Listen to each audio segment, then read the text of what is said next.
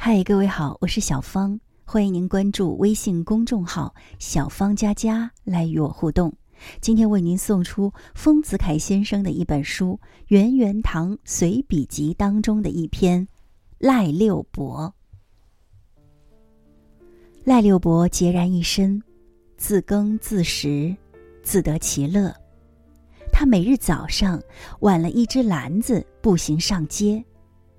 走到牧场桥边，先到我家找奶奶，就是我的母亲。奶奶，这几个鸡蛋是新鲜的，两只笋今天早上才挖起来，也很新鲜。我母亲很欢迎他的东西，因为的确都很新鲜。但他不肯讨价，总说：“随你给吧。”我母亲为难。叫店里的人代为定价，店里人说多少，赖六伯无不同意，但我母亲总是多给些，不肯欺负这老实人。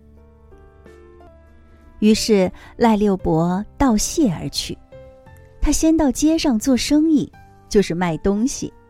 大约九点多钟，他就坐在对河的汤玉和酒店门前的板桌上吃酒了。这汤玉和是一家酱园，但兼卖热酒。门前搭着一个大凉棚，凉棚底下靠河口设着好几张板桌，赖六伯就占据了一张，从容不迫地吃起食酒了。食酒是一种白色的米酒，酒力不大，不过二十度，远非烧酒可比，价钱也很便宜。但颇能醉人，因为做酒的时候，酒缸底用砒霜画了一个十字，酒中含有极少量的砒霜，砒霜少量原是无害而有益的，它能养精活血，使酒力遍达全身，因此这食酒颇能醉人，但也醒得快，喝过之后一两个钟头，酒便完全醒了。农民大都爱吃食酒，因为它价钱便宜，醉得很透，醒得也很快。农民都要工作，长醉是不相宜的。我也爱吃这种酒，后来客居杭州、上海，常常从故乡买食酒来喝。且说赖六伯喝食酒，喝饱了，还了酒钱。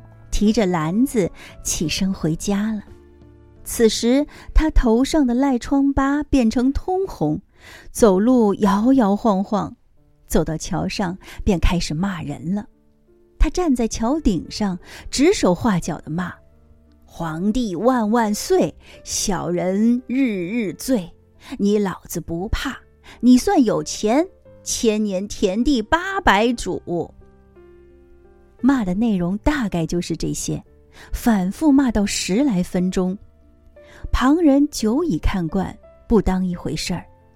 赖六伯在桥上骂人，似乎是一种自然现象，就像鸡打鸣之类的。我母亲听见了，就对陈妈妈说：“可以烧饭了，赖六伯骂过了。”这个时间大约在十点钟光景，很准确的。有一次，我到南省帮亲戚家做客，下午出去散步，走过一盘小桥，一只狗声势汹汹的赶过来，我大吃一惊，想拾石子来抵抗。忽然，一个人从屋后走出来，把狗赶走了。一看，这人正是赖六伯，这屋子便是赖六伯的家。他邀我进去坐。一面告诉我，这狗不怕，叫狗勿咬，咬狗勿叫。我走进他家，看见一张桌子、一张床、两条板凳，还有一只行灶。除此之外，别无他物了。墙上有一个搁板，堆着许多东西，碗盏、茶壶、罐头，连衣服也堆在那儿。他要在行灶上烧茶给我吃，我阻止了。他就像搁板上的罐头里摸出一把花生来请我吃，乡下地方没有好东西吃，这花生是我自己种的，糟还是挺糟的。我看见墙上贴着几张花纸，是新年里买来的年画，有马浪荡、大闹天宫、水墨金山等，倒是很好看。他就开开后门来，让我欣赏他的竹园。这里有许多只竹，一群鸡，还种着些菜。我现在回想，赖六伯自耕自食，自得其乐，很是让人羡慕。但他毕竟孑然一身，孤苦伶仃。他的喝酒骂人，大约就是泄愤的一种方式吧。不久。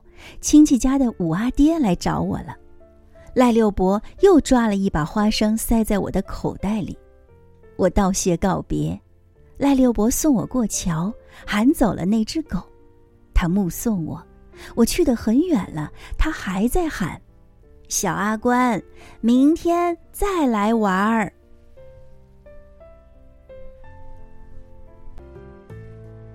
文章为您读完了。赖六伯是穷苦的人，但同时也是内心富足的人。他过着贫寒的生活，却给别人送去暖意。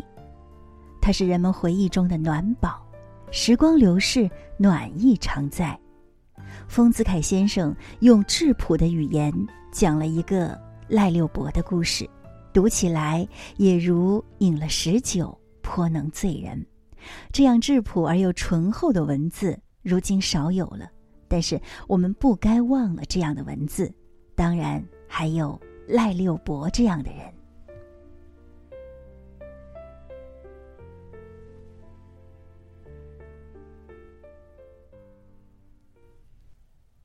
我生在北方的小城，静静的朝白河边，为纪念他的宁字叫做安，乍暖还寒的春天，燕子飞过田野，白雪悄然的笑容。我的名字叫做安，在我十八岁那一年。离开了他的视线，来到陌生的城市，我也许一去不返。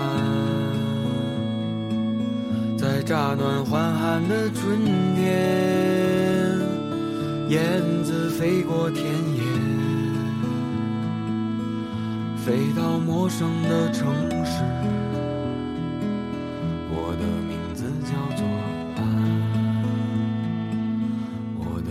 在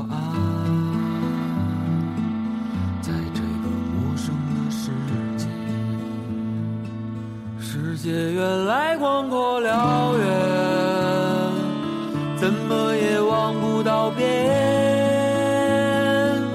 人和人越来越遥远，心变得冰冷漠然。我找到我的爱人，我。从此一去我告诉他我的名字，我的名字叫做。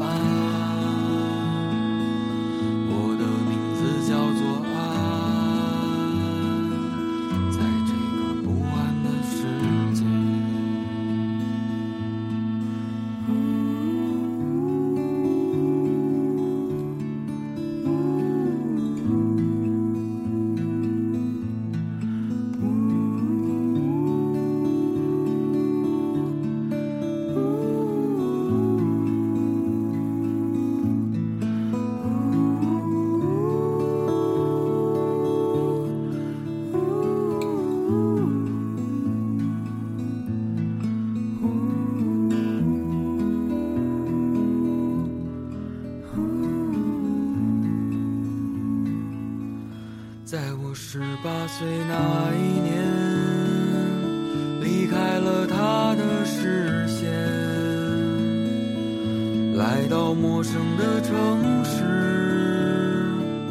我也许一去不返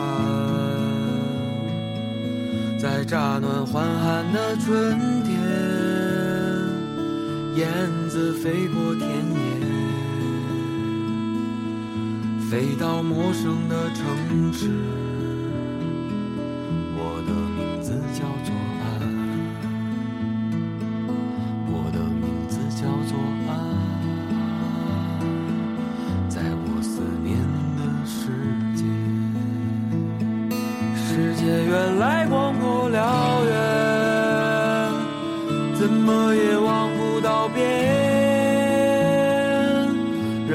人。